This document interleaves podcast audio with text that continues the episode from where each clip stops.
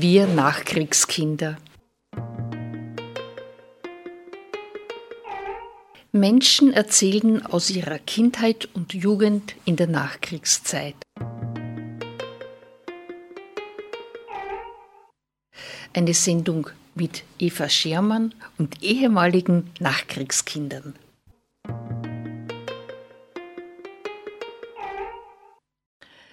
Eva Schermann begrüßt Sie recht herzlich zu einer neuen Folge der Sendereihe Wir Nachkriegskinder. Und heute habe ich einen Gast, der unlängst auch schon bei uns war. Herzlich willkommen bei uns im Studio, Sepp Mostbauer. Guten Tag, willkommen. Ja, wir haben dann im, so im Gespräch haben wir gemerkt, es wäre interessant, wenn er ja als Nicht-Mühlviertler erzählt, wie war die Nachkriegszeit in anderen Teilen von Österreich. Wenn du vielleicht auch ein bisschen vorstellst, wer du bist, was du machst und ja, dann geht schon los. Ja, also ich bin der Sepp Mostbauer. Nicht Mühlviertler bin ich, ja, aber ich bin jetzt schon seit über 40 Jahren hier im Mühlviertel ansässig. Fühle mich schon sehr als Mühlviertler. Ja, ich bin pensionierter Lehrer, habe lange Jahre in Linz an einer HTL Deutsch und Geschichte unterrichtet. Und meine großen Interessen daneben sind die Literatur und das Theater, das ich auch immer wieder betrieben habe, in Gallnerkirchen, auch in Linz zum Teil. Und ja, und sonst bin ich Pensionist und genieße auch so mein Leben hier.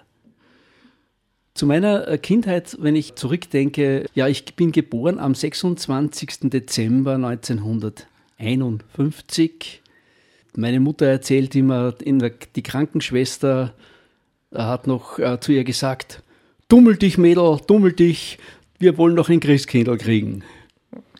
Und dann, ich habe es äh, geschafft, um Viertel vor zwölf, viertel, kurz vor Mitternacht. Die Schwester ging dann mit dem Baby anscheinend raus auf den Gang und hat noch gerufen, wir haben noch ein Christkindl bekommen. Ja, und so habe ich den Wunsch erfüllt. Meine ersten wirklichen Erinnerungen an meine Kindheit reichen so zurück etwa in das Jahr 55. Frühe Erinnerungen, die sehr hängen geblieben sind, waren für mich immer Allerheiligen. Allerheiligen, der Gang zum Friedhof. Das war immer etwas Besonderes. Es war schon finster, überall waren die Kerzen am Friedhof. Vor dem Friedhof gab es immer einen Maroni-Prater, und das war immer besonders auch äh, besonders attraktiv, auch hier die heißen Maronis zu bekommen.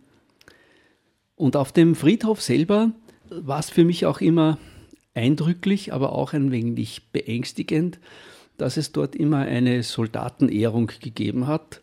Es gab einen großen Soldatenfriedhof, den gibt es immer noch. Einen großen Friedhof, der über 1000 russische Kriegsgefangene aus dem Ersten Weltkrieg begraben hat. Und daneben aber auch ein großes Denkmal zum Zweiten Weltkrieg. Und dann gab es dort immer auch Salutschüsse, die haben mich etwas geschreckt immer. Also so ist auch der Krieg für mich schon gleich noch als kleines Kind schon da gewesen. Ich habe also auf dem Friedhof gesehen, die Toten, die hier liegen, das ist nicht nur mein Großvater, sondern das sind auch viele, viele Soldaten. Ja, das ist sozusagen meine früheste Erinnerung, die auch vielleicht zusammenhängt noch mit Geschichte, mit Zeitgeschichte. Meine Eltern waren eigentlich ganz einfache Leute. Meine Mutter war Schweißerin, Autogenschweißer in der Austria Email, das war einer der größten Arbeitgeber in Knittelfeld. Und mein Vater war gelernter Spengler, nicht ausgelernt eigentlich, denn dazwischen war der Krieg. Er war von 1940 bis 1947 inklusive Kriegsgefangenschaft an verschiedenen Fronten und dann in Russland in Gefangenschaft, kam dann zurück mit gestohlenen sieben Jahren seines Lebens und hat dann in der Fabrik in der Austria Mail auch gearbeitet und hat dort Badewannen gefertigt. Ironie bei der Sache ist vielleicht auch die erste Badewanne, die wir zu Hause hatten. Da war ich etwa 14, 13, 14 Jahre alt. Ja, also die Badewannen wurden nicht für uns gefertigt in dieser Fabrik. Wir haben dann gewohnt im Haus meines Großvaters. Darüber habe ich ja auch ein Buch geschrieben, Der kurze Atem des Kleintierzüchters, über diese Jahre und vor allem über das Leben des Großvaters. Das war ein kleines Haus. Wir haben im ersten Stock gewohnt, eine sehr kleine Wohnung. Das Besondere war vielleicht sogar damals, dass wir schon ein eigenes, ein richtiges Spülklo, ein englisches WC hatten.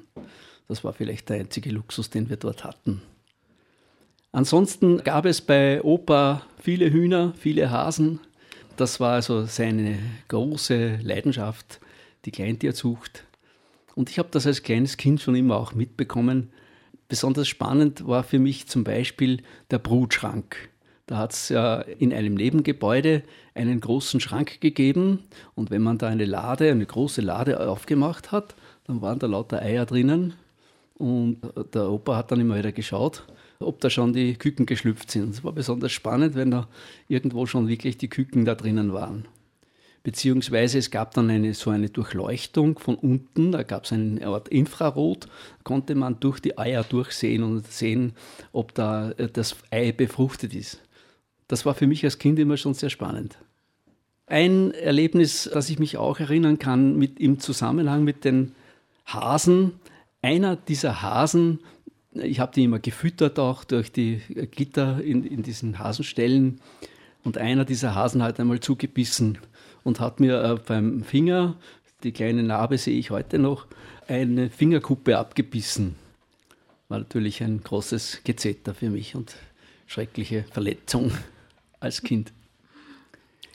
Was wir auch in Knittelfeld gehabt haben, an das ich mich besonders gerne auch erinnere, das waren die sonntäglichen Spaziergänge zu meiner anderen Oma. Da mussten wir immer durch die sogenannte Neustadt gehen.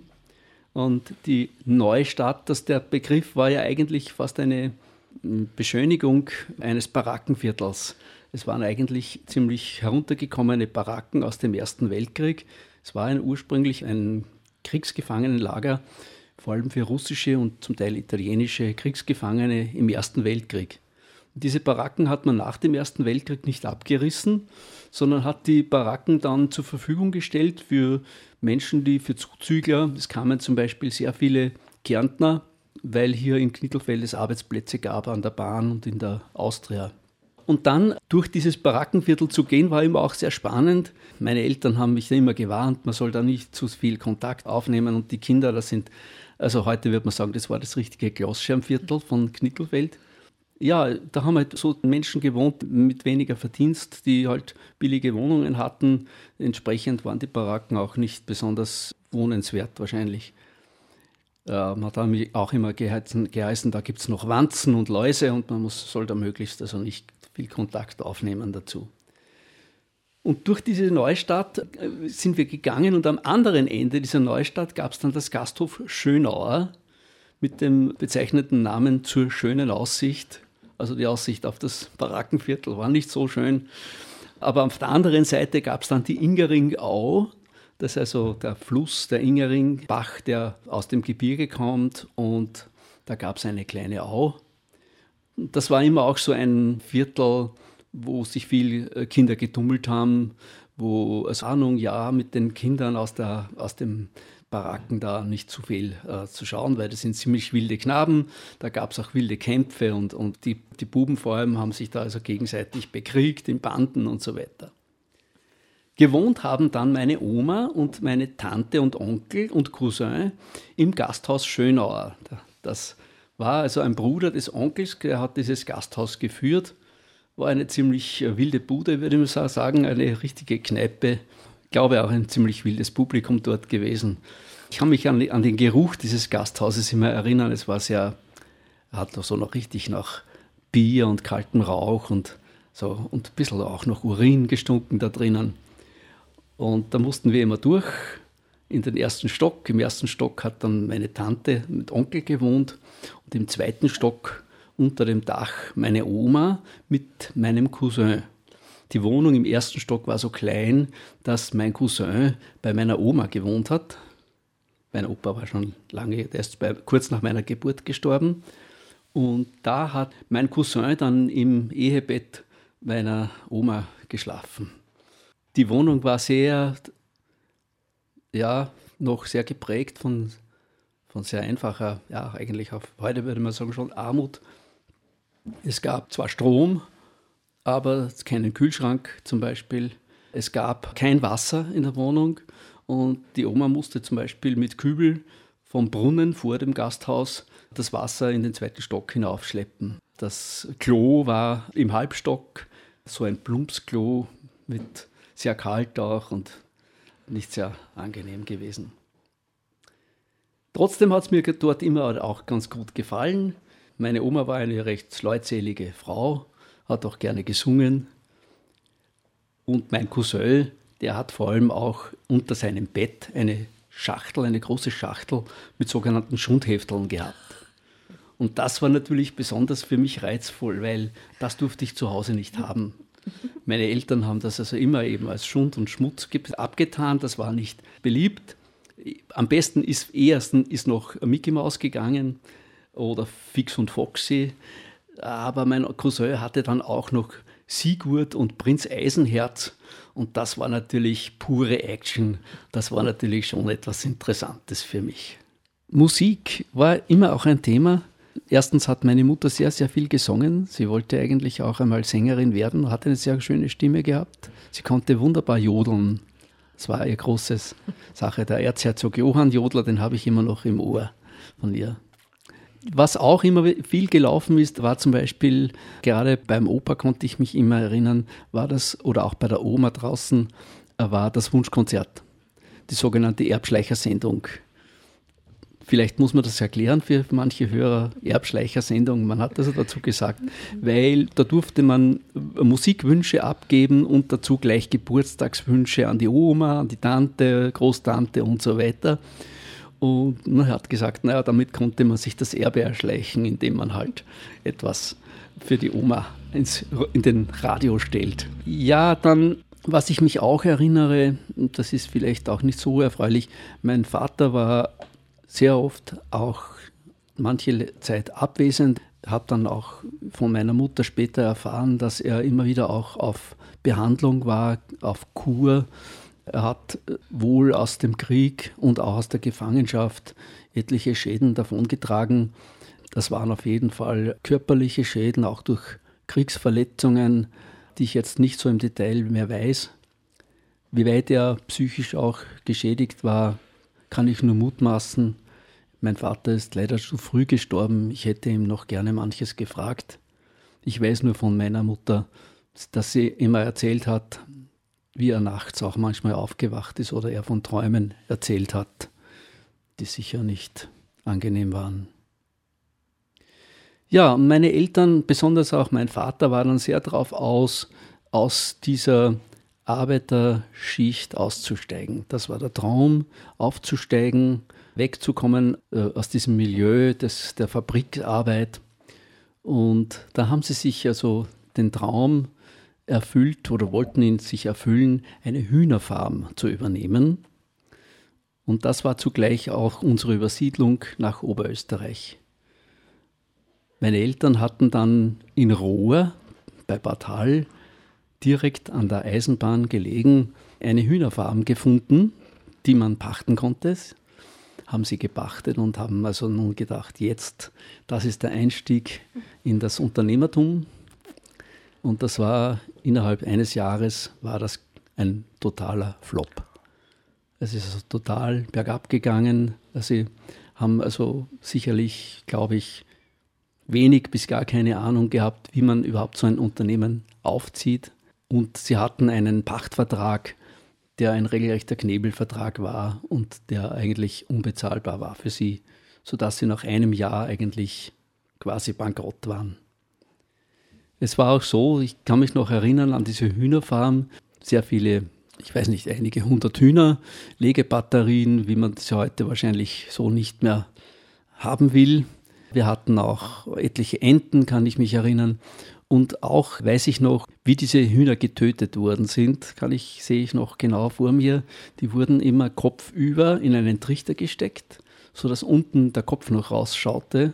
Und dann gab es so ein kleines Skalpell, so ähnlich, wurde der Schnabel aufgemacht und dann durch den Schnabel die Halsschlagader aufgeschnitten. Und ich habe das immer noch als Kind auch mitgesehen. Auch weiß ich noch, dass meine Mutter, man musste ja die Hühner irgendwo anbringen. Es war Ende der 50er Jahre, das war 58, 59. Es war gerade so ein Boom, da sind die ersten Händelstationen entstanden auch. Ich glaube auch der Wienerwald hat, glaube ich, damals angefangen, der Händeljan. Und da hat man halt gehofft, äh, dass man da jetzt in diesen Boom einsteigen kann. War nicht so leicht. Und meine Mutter ist dann zum Beispiel mit einem Koffer wo sie die Händeln eingepackt hat, vollgepackt mit Händeln, dann mit dem Zug nach Linz gefahren und ist dort in die Krankenhäuser gegangen und hat dort gefragt, ob die Händeln brauchen können. Also das ist eine Form des Unternehmertums, das man sich heute so nicht mehr vorstellen kann. Äh, mein Vater hat damals zum Teil noch in Knittelfeld gearbeitet. Meine Mutter hat diese Hühnerfarm dann zum Teil sogar alleine betrieben und brauchte dann auch eine Angestellte. Wir, hatten eine, ein junges, ja, ich glaube, es war so vielleicht 17 Jahre alt, ich glaube 16, 17, er, eine, die Erika. Den Namen weiß ich noch, ich kann mich auch noch erinnern, dass sie einen Hula-Hoop-Reifen hatte. Der kam damals gerade auf und der hat immer trainiert mit diesem Reifen. Und eines ihrer Lieblingssongs war Mit 17 hat man noch Träume. Meine Mutter hat dann in der Not, weil praktisch äh, kein Geld mehr da war und man musste schauen, wie man jetzt weiterkommt, ohne eine wirkliche berufliche Ausbildung. Sie hatten ja, auch mein Vater war ja eigentlich kein ausgelernter Spengler, so war es die Frage, was macht man? Und meine Mutter kam dann auf die Idee und hat irgendwie gehört, da gibt es am Land draußen ein Wirtshaus zu pachten, das könnte man übernehmen. Das Wirtshaus zu pachten ist damals relativ leicht gegangen. Man brauchte ja eigentlich eine Konzession für das Wirtshaus. Meine Mutter hat das dann bekommen, indem sie von einem Gasthaus aus Knittelfeld eine Bestätigung bekommen hat, dass sie dort ab und zu ausgeholfen hat und das hat gereicht für die Konzession. Es war ein ganz einfaches Landwirtshaus zwischen Bad Hall und Adelwang gelegen und es war, der Besitzer war eigentlich der Bauer. Also es war eigentlich geteilt in ein Wirtshaus, die eine Hälfte und die andere Hälfte war das Bauernhaus. Und das Wirtshaus selber war, äh, hat sein gemischtes Publikum gehabt. Einerseits war es so ein klassisches Bauernwirtshaus, wo die Bauern am Abend vielleicht oder am Wochenende gekommen sind. Da hat es einen Stammtisch gegeben, das sind da die Nachbarn sozusagen gekommen. Das andere waren die, waren die Kurgäste. Denn das war ein bequemer Spaziergang. Man ist da von Bad Hall gerade so eine Dreiviertelstunde herausspaziert und es gab einen schönen Gastgarten mit alten Kastanienbäumen. Es gab sogar eine Kegelbahn und das sind am Wochenende oder dann, wenn es schönes Wetter war im Sommer, war auf der Gastgarten ganz voll mit den Kurgästen. Und es gab auch immer wieder dann Kegelpartien. Das war dann für mich eine Einnahmequelle, denn die brauchten einen Kegelbuben und ich bin hinten gestanden und habe dann immer Kegel aufgestellt und bekam halt dann für die Stunde, ich weiß nicht, 50 Groschen oder so etwas, bestenfalls einen Schilling. Meine Mutter war dann immer sehr umtriebig und hat dann neue Ideen gehabt. Sie war ja damals, ja, wie alt war sie damals? Ich glaube so 32 vielleicht, Anfang 30 und hat auch äh, dort auch junge Leute kennengelernt, junge Burschen und hat die Idee, hatte die Idee, es gab so einen Nebenraum neben der Gaststube, machen wir eine Bar draus. Und sie hat dann äh, das umgebaut und zwar, da gab es unter den Burschen einen Maler, der hat noch Ideen gehabt, wie man das besonders originell ausmalt. Dann hat man irgendwo eine Theke angeschafft, auch mit billigen Mitteln und vor allem eine Musikbox. Wir hatten da eine Rockola, also keine Wurlitzer, und da ist dann am Wochenende ist es dann rund gegangen. Da kamen wirklich die Burschen mit den Mopeds von den umliegenden Dörfern und herum her und das war wirklich oft wirklich bumm voll mit den, mit den Leuten. Und ich bin also auch dann groß geworden mit, der, mit dieser Musik, die damals, das sind natürlich immer die brandneuen Scheiben gelaufen und die, die, gerade die jungen Leute sind dann immer gekommen und haben der Wirtin wieder gesagt, was wieder aktuell ist und was man wieder an Platten rein, reinstellen soll. Einer meiner Lieblings, nein, nicht meiner, sondern einer der Lieblingssänger meiner Mutter, den sie besonders verehrt hat, das war der Pat Boone. Und da könnte man jetzt den äh, I'll Be Home spielen. Das Bauernhaus war natürlich für mich auch eine, eine Welt, eine Parallelwelt zum Wirtshaus. da habe ich ja dann immer auch einiges mitbekommen. Ich konnte zum Beispiel oder durfte mithelfen beim, beim Heuen zum Beispiel oder äh, wenn irgendwo etwa im Herbst, äh, wenn es zum Mostpressen gegangen ist, alles noch per Hand natürlich, die Mostpressen dabei. Oder ich kann mich erinnern an den Bauern, wie er Schnaps gebrannt hat, die Maische, die man da gerochen hat, die Zwetschgen. Oder besonders aufregend natürlich für mich war das Sauschlachten. Ich durfte nicht direkt beim Töten des Tieres, des Schweins, da darf, durfte ich nicht dabei sein, hat man mich ferngehalten.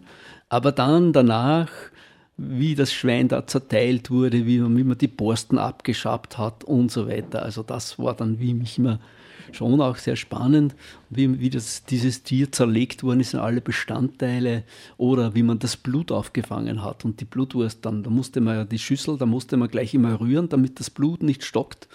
Und dann hat man gleich die frische Blutwurst gemacht und meistens hat man dann, war das Sauschlachten war ja auch so ein kleines Fest dann. Man hat dann immer gleich gegessen davon. Es gab dann zum Beispiel gleich immer so frisch ausgelassenes Krammelfett oder Krammelschmalz. Und da hat man dann gleich, es gab zum Beispiel so Schmalzkipferl. Also hat man mit dem Schweinsschmalz dann so Kipferl gemacht. Das war sicherlich sehr, sehr fett alles. Und das, das war dann, ja, das hat man dann gegessen dazu. Most getrunken. In dem Bauernhaus gab es auch eine Frau, die im ersten Stock in einer sehr einfachen Wohnung gelebt hat. Das war die Frau Beziak. Die erwähne ich deswegen, weil diese Frau Beziak war eine, eine Flüchtlingsfrau. Die war irgendwie versprengt aus Kroatien. Ich weiß auch selbst nicht genau, bin mir nicht sicher, möglicherweise war sie auch Serbin. Jedenfalls, sie ist also, musste aus dem Krieg flüchten, damals mit ihrem Mann. Und äh, ja, hat da ganz alleine gelebt, immer ein sehr dürftiges Deutsch gesprochen. Also eine herzensgute Frau, aber eine sehr, äh, ja, die auch sehr ein rüdes Verhalten zum Teil gehabt hat, aber mm, ich habe sie nicht, ich habe sie trotzdem gemocht auch. Mein Schulweg, ich bin dann schon in die zweite Klasse Volksschule gegangen. Erste Klasse war ich noch in Ruhr, dann bin ich nach Adelwang gekommen. Es war eine zweiklassige Volksschule und da hatte ich natürlich schon ein Problem, denn ich kam da wirklich in die absolute Landschule und habe einen steirischen Dialekt gesprochen. Ich war damit sozusagen von vornherein schon ein bisschen der Outcast und ich kann mich noch an eine Szene erinnern, wo man mir aufgelauert hat und wo man mich verdreschen wollte. Nur wahrscheinlich deswegen, ich weiß auch keinen anderen Grund, weil ich da irgendwie ein bisschen ein Fremdkörper war in der, in der, in der Klasse. Doppelter Fremdkörper war ich auch dadurch, dass ich evangelisch war und ich in der Schule der einzige Evangelische war der Religionslehrer ist immer gekommen mit seinem Auto und hat mich abgeholt und mich, äh, mit mir dann nach Waldnerkirchen gefahren, weil dort gab es auch noch einen Religionsschüler und habe dort den Religionsunterricht gehabt. Auch interessant war, in unmittelbarer Umgebung dieses Wirtshauses, dieser Forster Wirt hat das geheißen, gibt es heute nicht mehr, gab es zwei Häuser, die waren gar nicht so weit weg, hinter einer Hügelkuppe. Dort haben die sogenannten Zigeuner gelebt. Also heute ist das politisch nicht mehr korrekt zu sagen. Es waren Roma, das waren Marktfahrer, mhm. die waren von Zeit zu Zeit auch da. Und wenn es aber natürlich, vor allem in der warmen Jahreszeit, waren die unterwegs, waren die weg. Und manches Mal ist diese Sippe auch dann ins, in, zu uns ins Wirtshaus gekommen. Das war immer eine sehr, eine Mischung aus, aus ein bisschen Angst und Bewunderung, wenn die da gekommen sind. Sie waren eine imposante Erscheinung sind gekommen und waren immer sehr, ja, mit großen, protzigen Ringen an den Fingern zum Beispiel und war also richtig, wenn sie ins Wirtshaus gekommen sind, waren sie immer edel gekleidet, sind vorgefahren mit einem Mercedes und so, also das war so richtig. Und, das, und man, es war, man hat aber immer auch ein bisschen gefürchtet.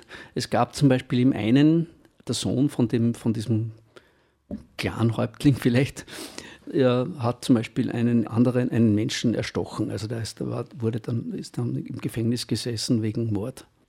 Dann äh, habe ich die Schule gewechselt. Ich bin in die dritte und vierte Klasse Volksschule nach Bad gegangen. Das haben meine Eltern betrieben. Sie wollten immer, dass ich eine, eine höhere Schule besuchen kann und hatten das, den Eindruck, in Adelwang mit dieser zweiklassigen Volksschule, das wird nichts. Da, da läuft die Bildung nicht so gut und so weiter. Und haben das betrieben. Bin dann nach Bad gekommen, und das war wahrscheinlich auch wirklich die richtige Entscheidung, denn die Lehrerin, die wir dort hatten, die hat wirklich auch geschaut und hat mich und ein paar andere besonders gefördert. Wir hatten also damals sogar so in der vierten Klasse dann so eine Art Vorbereitung für die Aufnahmeprüfung fürs Gymnasium. Das hat sie aber alles, glaube ich, ehrenamtlich und freiwillig gemacht. Die Frau Wölfel, der bin ich übrigens auch sehr dankbar. Sie hatte einen Sohn, der war ein paar Jahre älter als ich und da sind Bücher angefallen, die sie nicht mehr brauchte. Und ich hab, bekam eines Tages einmal einen ganzen Stapel Bücher von ihr. Das waren meine ersten Bücher, die ich überhaupt hatte. Und das war für mich der Einstieg ins Lesen überhaupt. Das waren zum Beispiel die Bücher über die Höhlenkinder oder die Meuterei auf der Bounty. Ja, an die kann ich mich noch jetzt erinnern. Was in dieser Zeit noch war, in, ja, in Bad Hall weiß ich noch, es gab damals, ähm, ich weiß nicht welches Jahr das war, Landtagswahlen und da gab es von der ÖVP ein Album. Der Heinrich Gleisner war damals Landeshauptmann und hat sich, glaube ich, wieder beworben für die Wiederwahl. Und da gab es ein Album, da konnte man äh, Fotos, kleine Fotos sammeln und einpicken. Also ein Klebe, Klebebilder vom Gleisner in verschiedenen Formationen, wo er jeweils zu sehen war. Und das, ja, das hat mir einfach getaugt, so etwas zu, zu, zu bekommen. Habe mir natürlich nicht viel gedacht, politisch dabei. Und erst viel später bin ich dann draufgekommen, dass der Heinrich Gleisner eigentlich eine sehr umstrittene Figur war. Denn er war ja eigentlich einer der großen Heimwehrführer ja, zur Zeit äh, des Ständestaats. Das ist aber auch damals natürlich sehr unter den Tisch gefallen und äh, in der ÖVP damals sicher nicht erwähnt worden wie überhaupt diese Zeit, ich glaube, das weiß man halt auch erst als Kind natürlich nicht, äh, dass da sehr, sehr vieles verschwiegen wurde aus den früheren Zeiten, die ja immer noch nachgewirkt haben, sehr stark auch. Politische Bildung habe ich damals erlebt durch meine Briefmarkensammlung.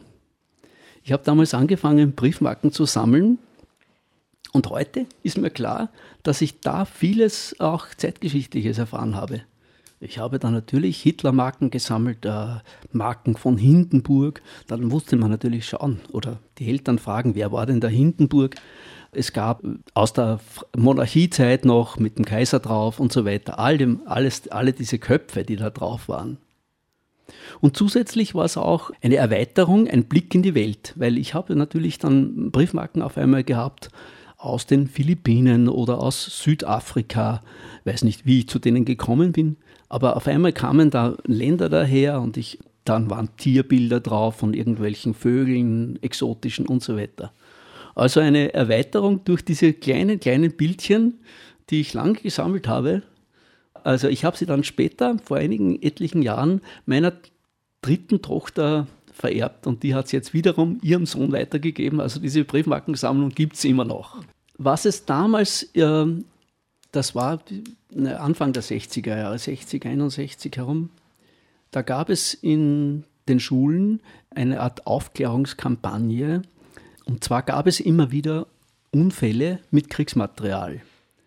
Immer wieder hat es noch Fälle gegeben, wo Kinder irgendwo was gefunden haben, dann ist eine Granate explodiert zum Beispiel.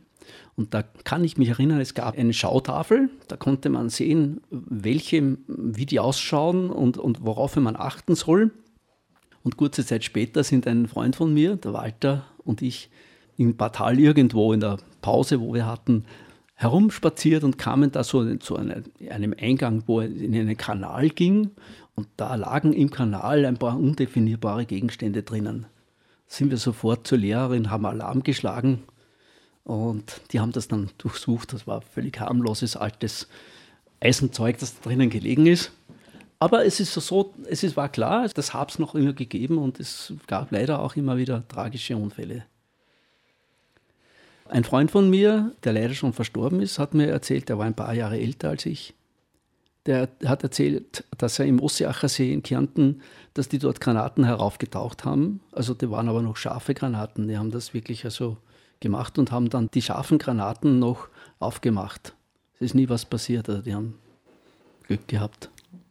Ja, das Gasthaus, meine Eltern, das war ein befristeter Pachtvertrag und meine Eltern wollten das dann auch nach fünf Jahren, glaube ich, nicht mehr weiter betreiben, verlängern. Meine Mutter wollte auch aus der Berufstätigkeit aussteigen. Mein Vater war als Handelsvertreter unterwegs und wir haben dann eine Wohnung gesucht. Wir sind dann nach Mühlgrub gekommen. Mühlgrub, Pfarrkirchen bei Bad Hall, vielleicht bekannt auch durch das, damals hat es eine Brauerei gegeben, das Mühlgruber Bier. Und, aber noch bekannter ist diese Fabrik geworden durch die Schattnerbombe. Dort haben wir in unmittelbarer Nähe gewohnt. Allerdings, das Wohnen war auch dort nicht besonders komfortabel. Wir hatten ja im Wirtshaus vorher zum Beispiel gar keine Wohnung. Das, da gab es nur ein Schlafzimmer und sonst war die Wohnung die Wirtsstube. Und dann kamen wir in einen Rohbau, der nicht fertig war wie wir eingezogen sind, war zum Beispiel ein Teil des Fußbodens noch gar nicht verlegt. Wir mussten da aber trotzdem rein, weil das war der Termin schon dafür da und wir haben da also ja in, in einem Rohzustand gelebt im Haus. Aber es war eine bessere Wohnung und wir hatten doch äh, schon äh, so mehr Komfort. In diese Zeit fällt dann übrigens noch etwas hinein und zwar die Schartnerbombe habe ich ja schon erwähnt. Äh, da gab es anscheinend irgendjemand in der Schadner-Bombe, der die Idee hatte, dass man dort auch Kulturveranstaltungen machen kann. Und es gab dort einmal ein großes Konzert mit damals österreichischen Popsängern. Da gab es eine Gruppe, die nannte sich Misthaufen zum Beispiel. War damals sehr bekannt schon. Und dann trat dort auch ein junger Sänger auf namens Wolfgang Ambros der hatte damals gerade den Hofer herausgebracht. Er war gerade im, im Radio, wurde gerade gespielt. Der junge Wolfi Ambros war damals ein Shootingstar, sozusagen ein, ein ganz junger, der da aufgetreten ist. Das führt mich auch zur Musik generell, denn ich kam ja dann langsam so schon in diese Zeit, Jahre der Pubertät und auch, wo man so, sich nach anderem umhört, nicht nur nach Wunschkonzert und, und Schlager der 50er Jahre. Und ich habe dann immer wieder Radio gehört. Das hat mich auch als Kind schon in, immer interessiert. Wir hatten diesen alten Radio. Mittelwelle war da hauptsächlich drauf. UKW gab es nicht. Kurzwelle hatten wir noch drauf. Und da habe ich immer wieder äh, nach Sendern gesucht und habe dann herumgesucht. Da hat es immer gequietscht und gepfiffen, wenn man da gedreht hat und gerauscht. Und irgendwann kam ich dann einmal auf den saarländischen Rundfunk und habe entdeckt, dass dieser saarländische Rundfunk damals sehr progressiv war, was die Musik anbelangt. Und er brachte eine Sendung, äh, eine wöchentliche Sendung gab es, die hieß Hallo Twen. Na, ich war zwar noch kein Twen damals, aber ich habe es mit Begeisterung gehört und hörte damit damals die wirklich, damals die, die Schlager, die, die Hits der 60er Jahre. Und das hat mich wahnsinnig begeistert und ich war damals wirklich das konnte ich nicht auslassen, diese Hit. Immer musste ich schauen, dass ich diese Hit, diese Sendung hören kann. Aus dieser Zeit habe ich sogar noch die Hitlisten, ich habe damals mitgeschrieben, Woche für Woche, besonders aus dem Jahr 1967. Ein Beispiel davon, vom 3. Juni 1967, da war zum Beispiel die Nummer 1 Ricky Shane, Ich sprenge alle Ketten. Die Nummer 2 war die Sandy Shaw mit Puppet on a String. Die Nummer drei war Manfred Mann, Haha, said the Clown. Und dann kamen The Rolling Stones mit Nummer vier, Let's Spend the Night Together. Und so weiter. Also das waren wirklich die, und ich kann diese Songs, die sind mir so geblieben, dass ich sie heute noch im Ohr habe, wenn ich nur den Titel nenne. Einen zweiten Sender gab es da auch, auf den bin ich auch per Zufall durch diese Sendersuche gekommen. Und zwar gab es einen tschechischen Sender. Ich habe natürlich kein Wort verstanden, aber ich habe mitbekommen, dass die auch die brandneuen Hits spielen. Die spielten wirklich die aller, allerneuesten Sachen. Unter anderem Sgt. Pepper. Und dieser tschechische Sender, den habe ich auch regelmäßig gehört. Allerdings irgendwann im Sommer 68 war es auf einmal Schluss. Und ich habe ja mitbekommen, dass damals die Russen in den Prager Frühling niedergewalzt haben mit Panzern. Und auch dieser Radiosender war mit einem Schlag verschwunden. Es gab dann nur mehr ein Störsignal auf, dem, auf dieser Frequenz. Ja, ich bin dann nach Steyr ins Gymnasium gekommen, war dann Fahrschüler, musste dann immer von Bad Hall nach Steyr, damals mit dem Bus ja eine Dreiviertelstunde hin, eine Dreiviertelstunde zurück fahren und habe dann dort das Gymnasium besucht. Waren schöne Jahre, ich habe auch Steyr, bis ich liebe diese Stadt bis heute sehr. Vielleicht nur zwei Sachen, die ich da herausgreife aus der damaligen Zeit noch. Das war die Olympiade 1964 Winterolympiade in Innsbruck. Und äh, da gab es im Gymnasium eine Lautsprecheranlage und wir hatten keine Klingel, sondern einen Gong. Und der wurde zentral geschaltet von Schulwart. Und der konnte aber auch Durchsagen machen. Und der hat dann, wenn die Skiübertragungen waren, das Radio vor das Mikrofon gestellt und die ganze Schule hat dann via Mikro, diese, über diese Anlage dann den Slalom zum Beispiel, den Herrenslalom gehört.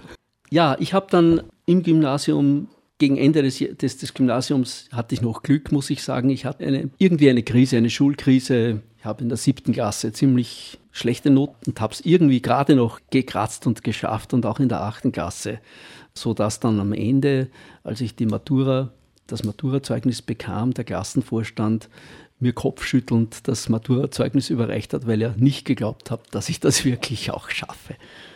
Aber ich habe es geschafft und ja, dann war es vorbei.